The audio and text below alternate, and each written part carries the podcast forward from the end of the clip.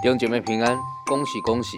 今天是大年初一，牧师要祝福你，新的一年每一天都有神的恩惠慈爱随着你。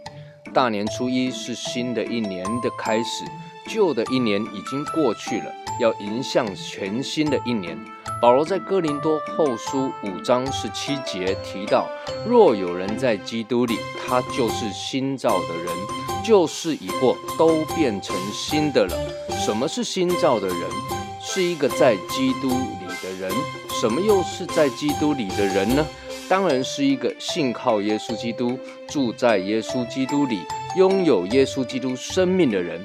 然而，一个在基督里的人。他会开始为着基督而活，会尊主为大，会以基督的心为心，会成为耶稣基督荣耀的见证。这样的人，旧事已过，都变成新的了。就好像保罗所说的：“我以认识我主耶稣基督为至宝，我为他已经丢弃万事，看作粪土。旧的事情、旧的目标、旧的方向，都已经过去了。”不再重要，因为耶稣基督成为我们新的目标、新的方向。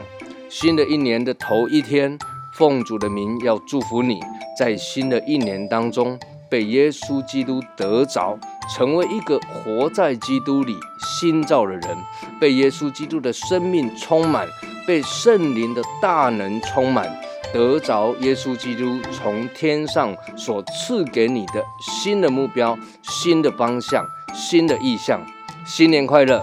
愿神与你同在，赐恩、赐福、赐平安。